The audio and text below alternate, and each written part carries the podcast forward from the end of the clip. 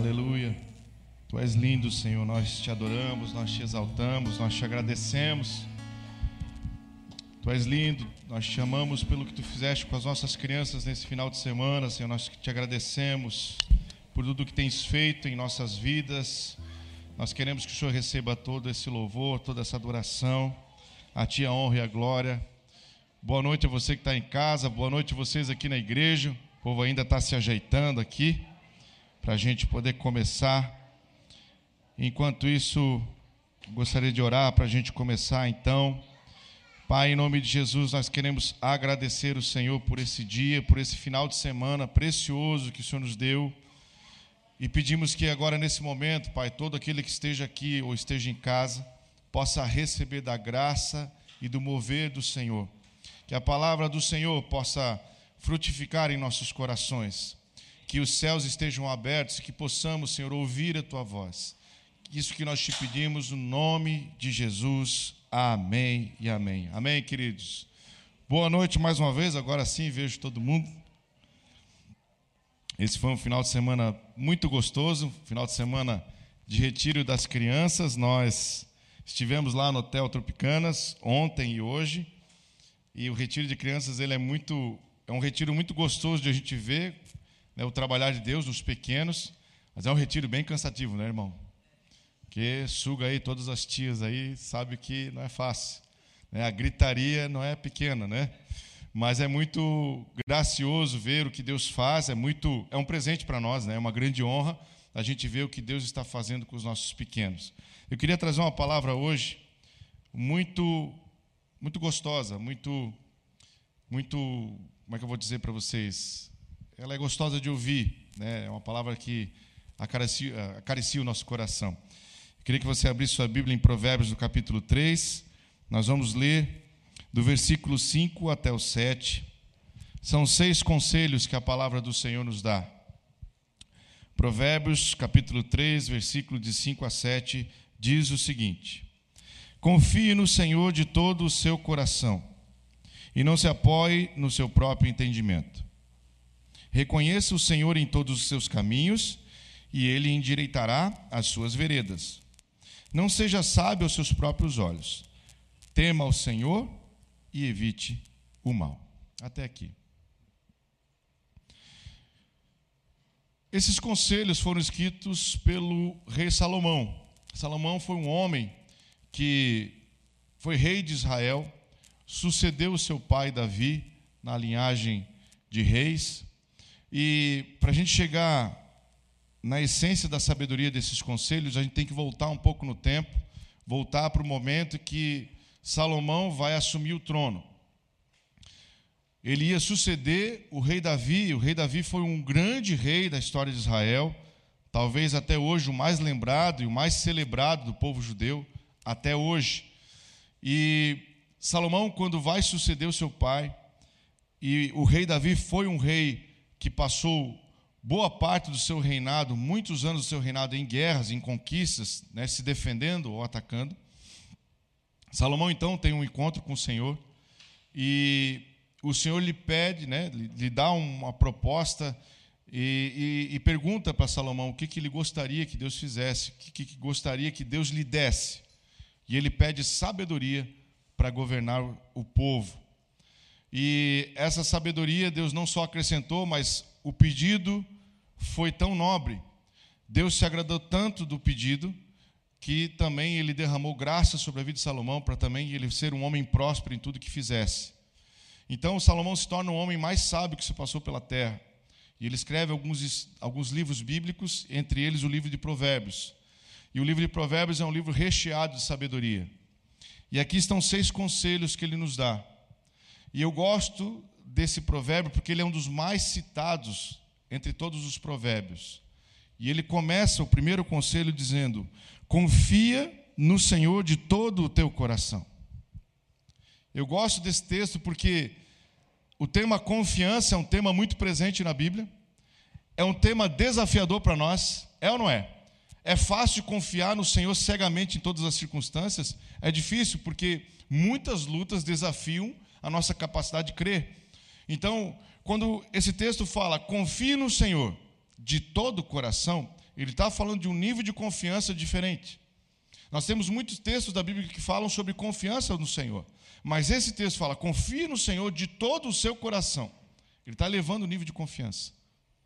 Ele está dizendo: você precisa confiar no Senhor, no tal jeito, de tal ponto, que todo o seu ser descanse nele. Envolve toda a sua intenção de coração, envolve todo o seu ser, envolve tudo o que você faz. E esse texto, esse conselho, está aí já emendado no segundo, porque apesar de diferentes, os conselhos falam de, um, de uma mesma essência. Ele fala: confie no Senhor de todo o teu coração e não te apoie no seu próprio entendimento. E para ambas as coisas, a gente precisa viver na dimensão do Espírito.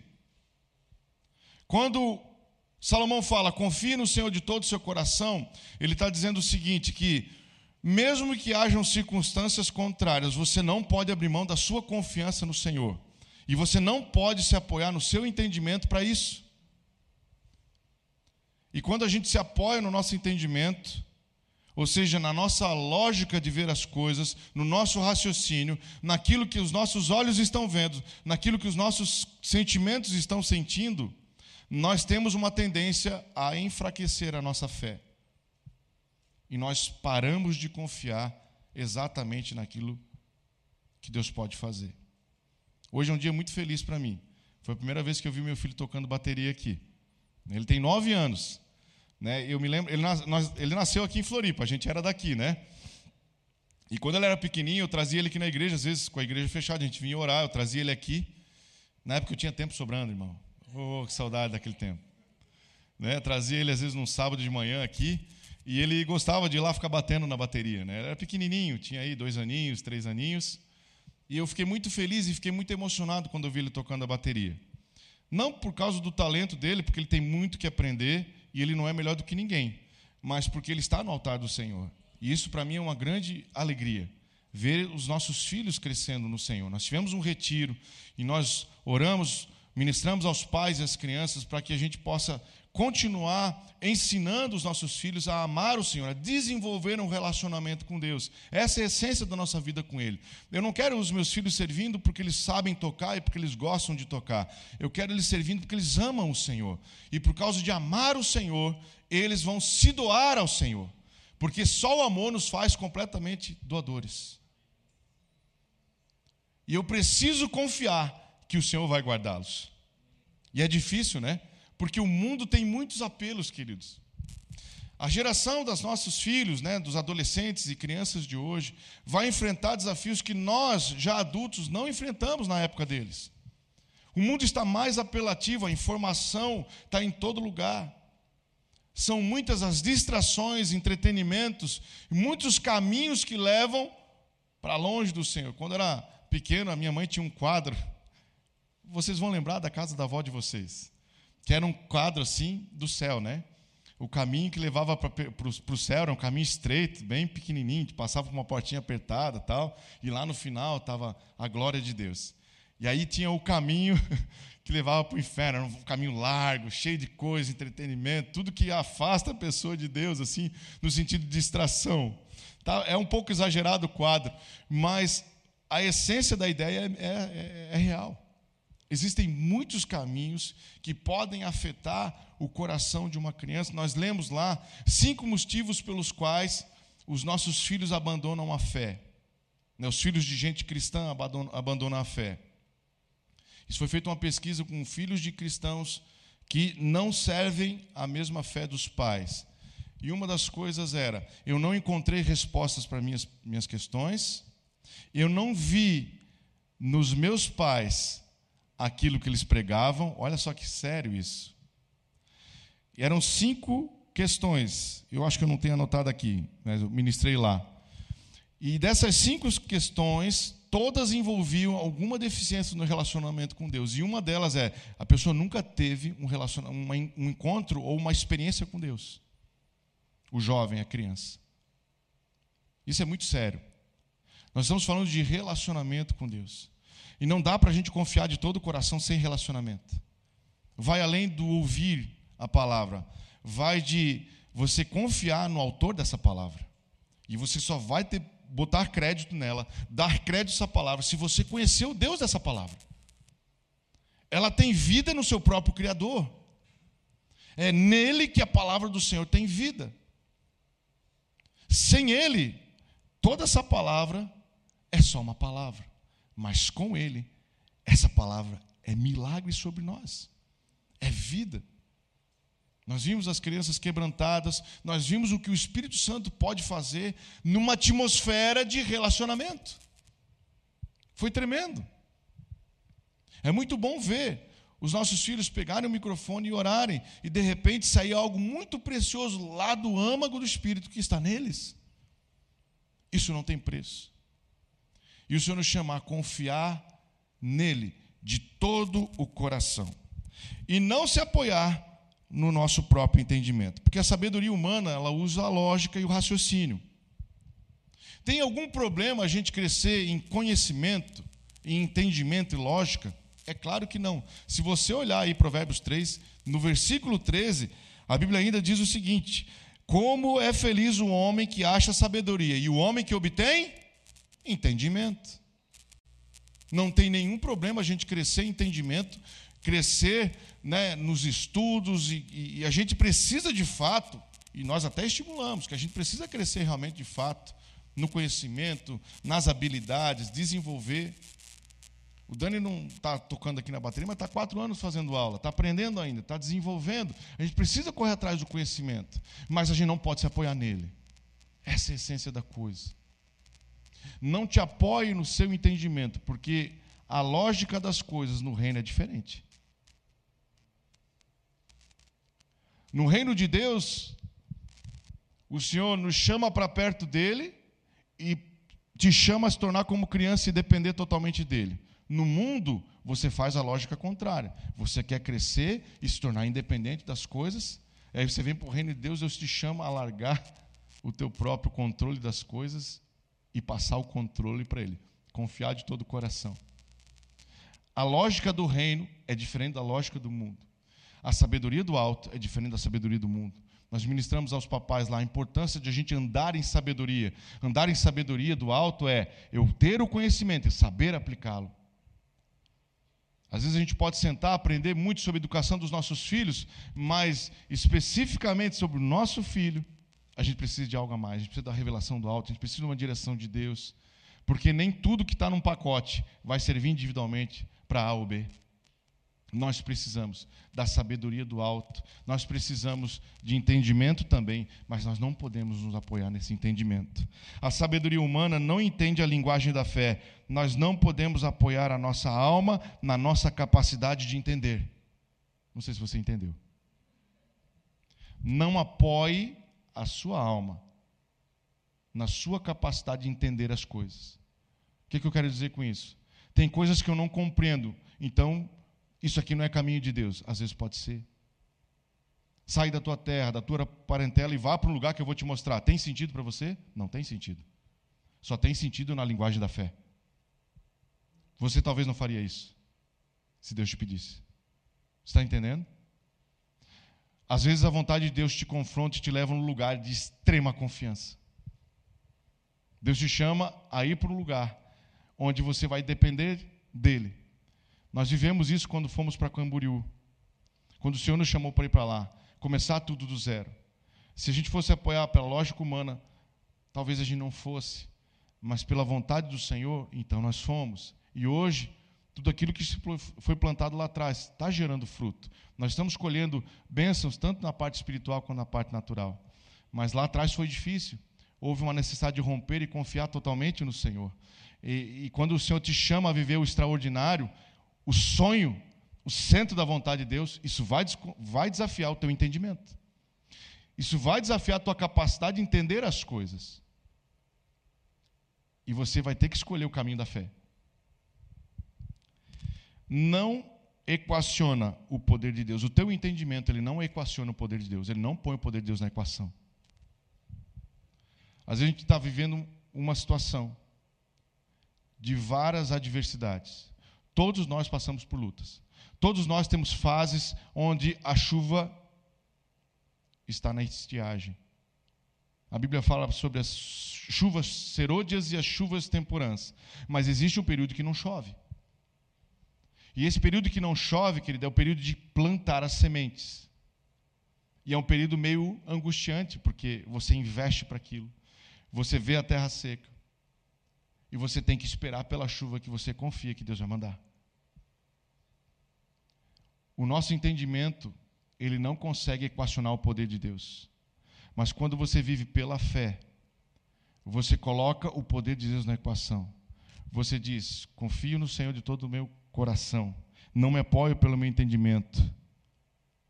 Porque eu sei que Ele vai agir na minha vida como Ele já fez tantas e tantas vezes. Se Ele me mandou por esse caminho, Ele vai honrar e vai cumprir. Ele vai fazer. Eu vi que na hora que começou o retiro de criança, muitas das tias se emocionaram, porque eu imagino que isso foi gerado com muita angústia, né? Não é fácil preparar um retiro de crianças, né? Mas houve o primeiro louvor e havia muita presença de Deus. É, é por isso que nós podemos confiar no Senhor. Vale a pena todo o esforço. Ah, isso não vai dar, aí não sei, nós precisamos, e, e, o dinheiro, e não vai dar, e como é que nós vamos fazer, e vamos deslocar essa turma para lá, como é que vai acontecer? Confia no Senhor, prepara o teu terreno, que Ele vai mandar chuva. Ele é fiel. Confia no Senhor de todo o seu coração. Você anda com alguém, querido, que te chamou, pagou um preço por você, tem propósito para a sua vida e não te deixará na mão. Então, se a coisa está ruim, se os dias estão maus, eu te convido a buscar a presença do Senhor, a permanecer nele. Continue plantando, porque no tempo certo, ele vai mandar a chuva. E aquilo que estava na semente vai brotar. E o que já está brotando vai crescer. E daqui a pouco todos verão o seu fruto. Amém? E aí o texto continua. Reconhece o Senhor em todos os teus caminhos.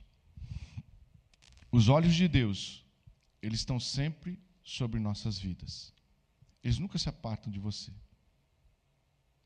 Em todo lugar que você estiver andando, coloque Deus na equação. Por que, que eu estou passando por isso? O que, que Deus quer trabalhar em mim? Porque, querido, não existe período na sua vida que você fica abandonado. Ah, mas tem, tem vezes que eu, Deus não fala mais comigo, que eu não sinto, não ouço mais a voz dele. Não significa que ele se afastou de você. Não significa que ele te abandonou. Significa que você está sendo tratado. Que Deus quer corrigir algo. Que Deus quer desenvolver algo. Mas os olhos dele nunca se afastam de você. Reconhece Ele no teu caminho. Ele está trabalhando. Seja qual for a fase da sua vida, Deus está trabalhando. A Bíblia diz lá no Salmo 37: entrega o teu caminho ao Senhor, confia nele, e o mais, Ele fará. Isso envolve confiança, né? Entrega o teu caminho ao Senhor e confia nele, porque às vezes entrega o caminho ao Senhor, mas não quer entregar direito, né? Entrega o teu filho ao Senhor, confia nele. E o mais ele falar. Confia no Senhor. O que tiver que fazer, Ele vai fazer. Se você estiver com Ele, Ele vai fazer. Quarto conselho: Ele endireitará as tuas veredas. Os olhos de Deus estão sobre ti. Reconhece Ele nos teus caminhos porque mesmo o caminho seja tortuoso, Deus vai endireitar as tuas veredas. Há muitas coisas que Deus usa pessoas do mundo para te abençoar. Há muitas situações que Deus vai trazer coisas de fora para te abençoar. Há muitas coisas que vão continuar desafiando a sua lógica, mas confia no Senhor, porque Ele endireita as suas veredas. O nosso Deus é um Deus que aplana caminhos, que corrige caminhos tortuosos e que te faz levar ao centro da vontade dele. Esteja com o Senhor, e mesmo que a rota esteja distorcida, mesmo que você esteja na beirada do acostamento, no tempo certo, Deus vai te colocar na rota certa. Todas as coisas cooperam para o bem daqueles que amam a Deus. Você ama o Senhor? Porque essa palavra é para os que amam o Senhor. Porque só os que amam o Senhor conseguem confiar nele de todo o coração, porque isso envolve relacionamento. Se você não ama o Senhor, você não consegue se relacionar com Ele. Você precisa procurá-lo. O maior peso que nós temos no coração da nova geração é que eles tenham esse relacionamento, que eles consigam esse despertar no coração deles, de ter uma vida própria com Deus, um diálogo com Deus, um relacionamento com Deus, eles possam sentir a presença do Senhor, eles tenham sua experiência com Deus. Quando o Senhor consegue tocar uma vida, tudo muda. Aqueles meninos, aqueles jovens que abandonaram a fé, eles falaram: uma das coisas que os fizeram abandonar é que eles nunca tiveram um encontro, uma experiência com Deus. E o relacionamento te dá isso, e mais do que isso, ele te leva para perto de algo poderoso, chamado poder de Deus. Poder de Deus. Quem quer aqui ter um contato com o poder de Deus? Amém. Eu estou precisando do poder de Deus na minha vida, cara. Por tantas coisas, é tanto problema. Problema na família, na obra que nós estamos fazendo. Cara, é tanto problema. Nós precisamos do poder de Deus. Deus se levantando com poder, nos dando vitória. Você precisa disso ou não? Se você tiver relacionamento com Deus, Deus vai se levantar de forma poderosa. Ele não só vai fazer como Ele quer fazer, porque Ele quer te mostrar quem Ele é. Ele quer te dizer o seguinte: filho, você pode confiar porque não há porta que eu não possa abrir, não há porta que eu não possa fechar. Deus tem todo o poder e Ele continua operando de forma poderosa nos dias de hoje. Ele continua operando de forma poderosa nos nossos filhos. Deus tem todo o interesse de restaurar a nossa casa, restaurar casamentos, restaurar a unidade, converter o coração dos pais aos filhos, dos filhos aos pais. Deus tem todo o poder para fazer isso. Então somente se aproxime dele, confie no Senhor, continua andando, querido. Nós ministramos para os pais esse final de semana o testemunho da mãe do Billy Graham. Houve um período na vida do Billy Graham, quando ele era pequeno, adolescente, que ele não queria mais ouvir a palavra. A mãe dele sempre sentava para ensinar a palavra para ele. Querendo ou não querendo, ela continua ensinando. E continua fazendo ele sentar para ouvir. O tempo se passou. Esse homem teve um encontro com Deus e se tornou o maior evangelista que essa terra já viu. E a sua frase principal era: A Bíblia diz, The Bible says.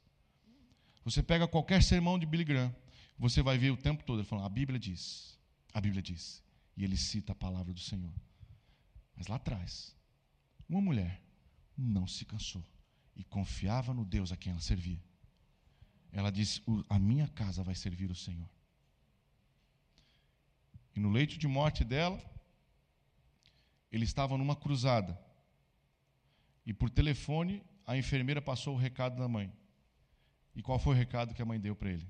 Ela leu um texto bíblico para ele, de Colossenses 1, 9 e 10. Desde que conhecemos essa palavra, não deixamos de orar por vós. E ela deu aquela palavra, ela lançou a palavra. Na última coisa que ela tinha que falar para ele, ela continuou fazendo o que ela fez a vida toda: lançou a palavra. Confie no Senhor. Porque vai ter momentos que a chuva vai secar. Mas continue plantando as sementes, porque quando Deus derramar chuva, meu amigo, a chuva vem com poder. Poder transformador. É o que nós mais precisamos nos dias de hoje. Você acha que obrigar os nossos filhos a vir à igreja vai transformar o coração deles? Não, o que vai transformar o coração deles é o poder transformador do Espírito Santo. É o relacionamento que eles vão ter com Deus. E para isso nós precisamos confiar no Senhor, nós precisamos investir, nós precisamos orar, nós precisamos ver o seu poder e invocar o seu poder. Durante 21 meses nós não pudemos entrar na igreja de Jerusalém. E hoje, exatamente hoje, os nossos pastores passaram por aquela porta mas não faltou oração, querido. Aplauda o Senhor. 21 meses plantando sementes. E eles fizeram um propósito de cear com o Senhor todos os dias, até que eles pudessem sentar lá no jardim. Isso deve acontecer amanhã. E cear com o Senhor lá. confie no Senhor. 21 meses, querido, que pagamos um aluguel em dólar para que aquela sede se mantivesse lá. Porque nós estamos vendo além da lógica, nós estamos vendo além do entendimento humano, porque Deus nos deu revelação daquele altar, daquela terra. E é pela fé que nós andamos. E Deus é poderoso para fazer. Eu não tenho dúvida que Deus vai derramar muita palavra sobre nós nesses dias. Deus vai levantar muitos ministérios nesse dia. Querido, vai chover em você em breve. Eu não tenho dúvida que Deus vai levantar pastores, Deus vai levantar diáconos. Eu não tenho dúvida que Deus vai dar direções para nós. Isso é motivo de grande alegria, querido. É a voz que vem do alto. É o levantar que vem do alto. Isso é tremendo demais. Não se apoie no seu entendimento. Reconhece o Senhor nos teus caminhos. Ele vai endireitar as veredas. Deus é Pai. Ele tem prazer de nos amar. Ele tem prazer, querido, de te ver feliz. O Senhor permite que você mude o coração dele com o seu clamor. O Senhor permite que você tenha testemunhos em meio a situações difíceis. Ainda conversei com a Vanessa esse tempo, né? A gente foi ministrar para os pais lá. E foi muito legal falar para os pais de coisas que a gente vive e viveu. Gente como a gente. E a gente chegou com que tanto perrengue que a gente passou foi justamente para poder estar tá aqui ministrando. E muitas vezes Deus permite que a gente passe por isso, para que nós tenhamos os nossos testemunhos. Não existe nada mais tremendo que conquistar, querido. Você passar por uma adversidade e Deus te dá uma vitória que aparentemente era impossível. E Deus te permite muitas vezes passar por isso para forjar a sua fé, te, te gerar um soldado dentro de você. Todo mundo passa por luta, você vai passar também, mas acredite, essa luta tem algum propósito. Deixa Deus trabalhar em você, gerar fé no seu coração, deixa Ele gerar poder na sua vida e você experimentar os milagres do alto experimentar o poder e a alegria de ter uma oração correspondida, algo que era impossível Deus corresponder, algo que era impossível Deus restaurar. Não existe nada mais tremendo do que isso. Ver Deus corrigindo as nossas rotas, ver Deus permitindo nós termos testemunhos, ver Deus nos dando conquistas que muitos tentam a vida toda e não conseguem. Isso é tremendo demais. E nós queremos isso, amém? Eu quero. Eu sei que você quer também. Quinto conselho: não seja sábio aos teus próprios olhos. Não, aqui é uma coisa diferente de confiar no seu próprio entendimento. É não ser sábio aos seus próprios olhos. Fala de soberba. Nós precisamos ter um coração humilde. E o coração humilde é um coração ensinável.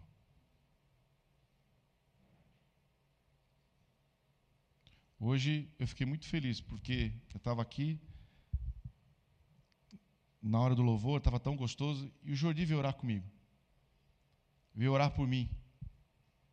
E dizer: tira todo o nervosismo do pastor Beto tira toda a ansiedade. Eu falei, amém, amém. E eu senti a presença do Senhor ali, cara. Como foi bom aquilo. Tem um coração ensinável. Não importa quantas vezes você já fez a mesma coisa, você ainda precisa da graça de Deus a qualquer coisa. Qualquer coisa. Não seja sábio aos teus próprios olhos, querido. Deus sempre tem algo novo. Deus sempre tem renovo, Ele nunca é enfadonho, nunca é tedioso servir ao Senhor. Se você mantiver o seu coração aberto, o seu coração ensinável, Deus ainda vai trabalhar muitas coisas no seu coração, porque há coisas que Ele só pode trabalhar na sua humildade. Porque Deus resiste o soberbo, mas aos humildes, humildes, humildes, Ele dá graça. A humildes, foi tanto nome que a gente decorou esse final de semana que saiu um humildes. Deus resiste o soberbo, mas aos humildes ele dá graça. Então, querido, mantenha o seu coração aberto. Ninguém sabe tanto que não possa ser ensinável. Ninguém é tão maduro que ainda não possa aprender. não se apoie, não seja sábio aos teus próprios olhos. Por mais sábio que você seja, sempre há mais para adquirir. E eu queria encerrar com a última parte do texto que nós lemos, onde ele diz: Tema ao Senhor e evite o mal. Temor a Deus. Temor a Deus é amar e respeitar o Senhor. É acreditar valor à Sua palavra. É manter o coração aquecido todo domingo que você pisa na casa do Pai.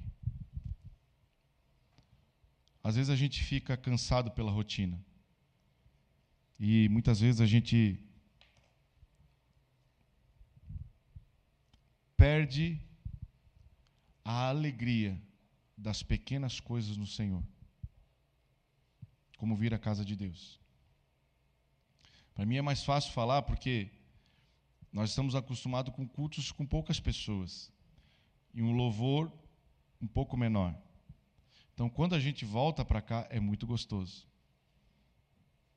E quando alguns de vocês vão para lá, acho também muito gostoso, porque é diferente. Está entendendo? É bom. É um vinho diferente, um vinho novo. Mas às vezes a gente perde a alegria da simplicidade que há no Senhor.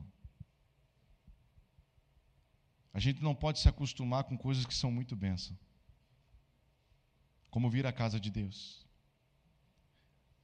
Não pule o louvor para chegar na palavra. Venha cedo, participe do culto. Isso é temer o Senhor. Quando você chega aqui, você vem para uma reunião com a pessoa mais importante da sua vida. É como um encontro marcado. A nossa vida agora tem uma rotina já há alguns meses. A minha única tarde livre é na quarta-feira. E por conta da casa que a gente está construindo, Toda quarta-feira é a tarde que eu passo inteira com a Vanessa. Então a gente almoça quando dá tempo, né? Geralmente ela almoça e eu não. E a gente vai direto para a obra. E a gente fica lá resolvendo pepino junto. E andando para um monte de lugar. É o melhor momento. A gente está aqui quase 15 anos casado. Mas a gente ainda tem a alegria de passar uma tarde junto. Mesmo que seja para fazer coisa que não, não tem muita graça. Ou que seja para resolver problema. Mas eu anseio por essa quarta-feira, que é um momento assim diferente da minha semana. Que eu não estou trabalhando, eu estou com a minha esposa.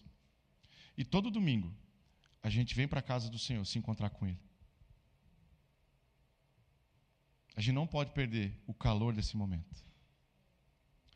Porque nesses anos todos, o Senhor nunca deixou de visitar a gente num culto sequer, em qualquer uma das nossas sedes.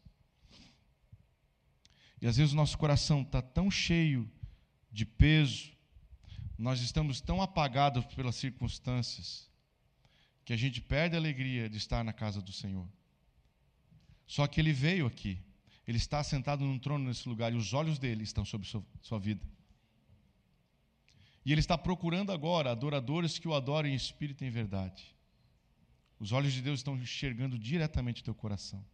Porque aí dentro não tem como enganar é a voz que Deus ouve. Lembra que nós ministramos aqui uma vez a voz do coração? Que é a voz que Deus ouve? É a voz que está dentro de você.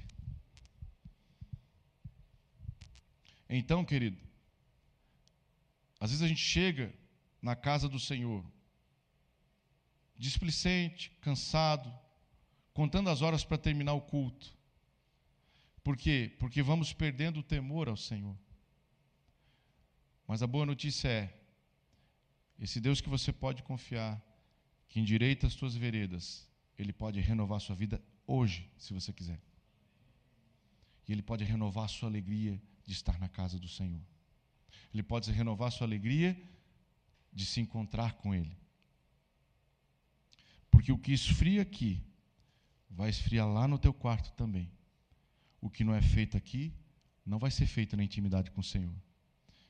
E aí, o espírito começa a receber um sanduíche frio por semana. E a carne começa a ser alimentada com picanha todo dia. Lá para os pequeninhos, nós ministramos para eles que eles têm três partes: corpo, alma e espírito. Todos nós temos corpo, alma e espírito. E lá em Ezequiel 36 a Bíblia diz que Deus nos deu um coração novo, certo? Um coração que não é de carne.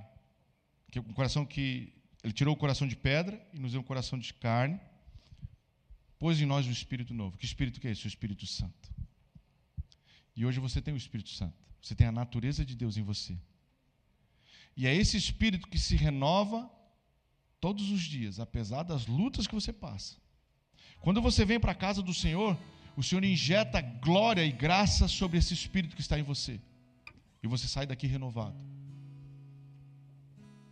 E se você continuar alimentando esse espírito, você vai ser cheio da glória de Deus. E tudo vai voltar a ser sentido. Você vai ouvir um louvor antigo, ele vai quebrantar o seu coração. Você vai abrir a palavra do Senhor e um versículo que te saltar os olhos vai falar, o teu coração vai ministrar ao teu coração. E durante o dia você vai ouvir a voz de Deus, porque o Espírito está cheio. E quando o Espírito está cheio, a alma se aquieta, independente das circunstâncias e dos problemas. Então não perca o temor ao Senhor. Se isso estiver acontecendo, isso é um conselho de sabedoria. Senhor, a minha alma está triste ela está dominando todo o meu ser. Vem sobre mim hoje, renova em mim um espírito inabalável. Renova as forças sobre mim. Essa foi a oração do rei Davi quando ele pecou contra o Senhor. Ele recebeu a paga por aquilo. Ele falou: Senhor, não retires de mim o teu espírito, renova em mim um espírito inabalável. Eu não posso perder esse encher, porque o teu espírito é o meu sustento. Aquele homem foi perseguido, que ele passou o tempo em guerra. Imagina que alma suporta esse tipo de pressão. Você passar 16 anos do teu reinado lutando. Se não for o Espírito do Senhor renovando ele de dia em dia, querido, já tinha sucumbido faz tempo. Se há uma frieza no coração, se o temor do Senhor foi embora, ou está se apagando, o antídoto é a presença de Deus. E quando Ele derramar o renovo sobre você, sua confiança nele vai aumentar. E você vai viver novamente na linguagem da fé e não na linguagem das circunstâncias. Não vai mais se apoiar no seu entendimento, mas vai andar na sabedoria de Deus vai ser humilde para receber e continuar recebendo e continuar se alegrando pela honra de hoje estarmos juntos aqui. Todos vocês estão sentados aí, estamos de novo com o culto presencial. Há pouco tempo atrás nós sonhávamos com esse momento. Há pouquinho tempo atrás a gente não podia fazer o que a gente está fazendo aqui hoje. Querido, o mundo muda assim, ó, rápido. Tempo atrás nós choramos de saudade desse momento, nós não podemos deixar a chama se apagar. O Senhor nos permitiu esse longo inverno para restaurar em nós prioridades do reino. Muitas coisas Deus restaurou nesse tempo. Muitas coisas Deus restaurou na vida da igreja do Brasil. Não vamos deixar a chama se apagar. Amém? Nós vamos orar agora para encerrar. Pai querido, nós queremos te agradecer por esse final de semana. Te agradecemos, Senhor, pelo que tu fizeste com os nossos pequeninos, pela graça que o Senhor derramou sobre eles. E agora, Pai, renova em nós o teu espírito, derrama uma porção de renovo sobre nós o renovo do temor, renovo da confiança o renovo de um coração humilde e ensinável, para continuarmos dependendo do Senhor. Que o nosso coração se alegre novamente nas pequenas coisas, que possamos encontrar, Pai, em Ti o suprimento para todas as coisas. Nós queremos entregar a Ti esse culto e toda a nossa semana que está por vir. Que a bênção do Senhor esteja sobre a igreja do Deus vivo e também sobre nossas crianças, em nome de Jesus.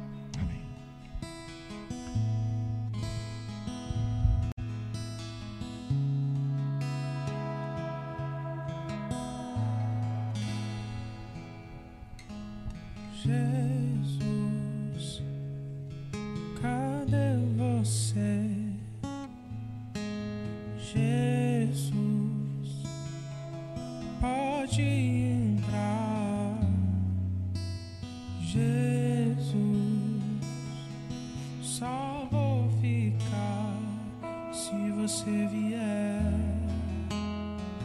Se você vier, Jesus.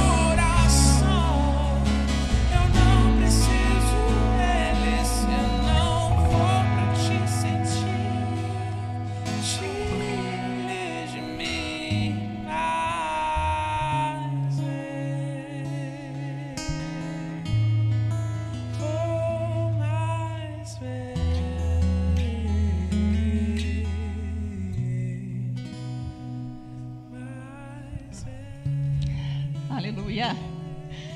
Glória a Deus. A presença de Deus é maravilhosa. Boa noite, igreja. Boa noite àqueles que nos assistem. Como o pastor Beto falou, hoje foi um dia muito especial. Os nossos pastores queridos, Adalberto e Lu, depois de um ano e meio, um pouco mais do que isso, eles entraram na nossa amada Jerusalém. Glória a Deus por isso. Aleluia. Foi um grande milagre que o Senhor fez, estamos muito felizes. E eles estão lá e enviaram um recado muito especial para todos nós, querem dividir esse momento conosco. Então agora a gente vai assistir um vídeo que eles gravaram lá do nosso altar. Amém?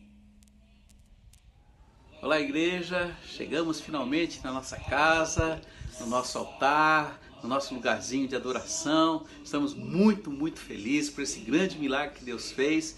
E hoje a gente quer compartilhar vocês aí no culto, para que vocês também possam se alegrar conosco daquilo que o Senhor tem e continua fazendo aqui nessa cidade de Jerusalém. Então, abrimos a picada e agora o caminho está aberto para que aquele que quiser vir pode vir. Amém. Foi um perrengue chegar, não foi fácil. É, tivemos que fazer inúmeros testes de Covid, depois a gente conta para vocês. Até fizemos lá antes de sair, fizemos aqui quando chegamos.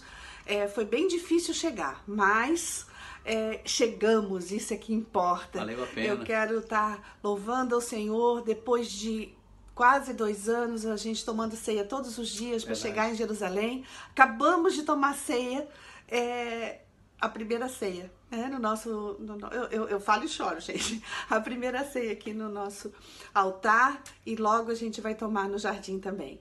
Tivemos que limpar o apartamento, tá tudo branco de poeira. Fizemos uma faxina geral por cima, porque já é de noite.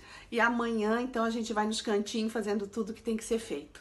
Mas estamos, estamos muito felizes. Muita coisa para lavar, muita coisa para arrumar, mas estamos muito felizes. É verdade. Que Deus abençoe vocês, um excelente domingo, um excelente culto e a presença do Senhor continue aí com cada um para a glória e honra dele. E viva o Senhor que nos deu essa casa de oração na cidade querida dele. Amém.